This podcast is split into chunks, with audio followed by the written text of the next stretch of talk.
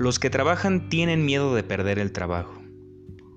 Los que no trabajan tienen miedo de no encontrar nunca trabajo. Quien no tiene miedo al hambre tiene miedo a la comida. Los automovilistas tienen miedo a caminar y los peatones tienen miedo de ser atropellados. La democracia tiene miedo de recordar y el lenguaje tiene miedo de decir. Los civiles tienen miedo de a los militares. Los militares tienen miedo a la falta de armas. Las armas tienen miedo a falta de guerra. Es el tiempo del miedo. Miedo de la mujer a la violencia del hombre y miedo del hombre a la mujer sin miedo. Miedo a los ladrones y miedo a la policía.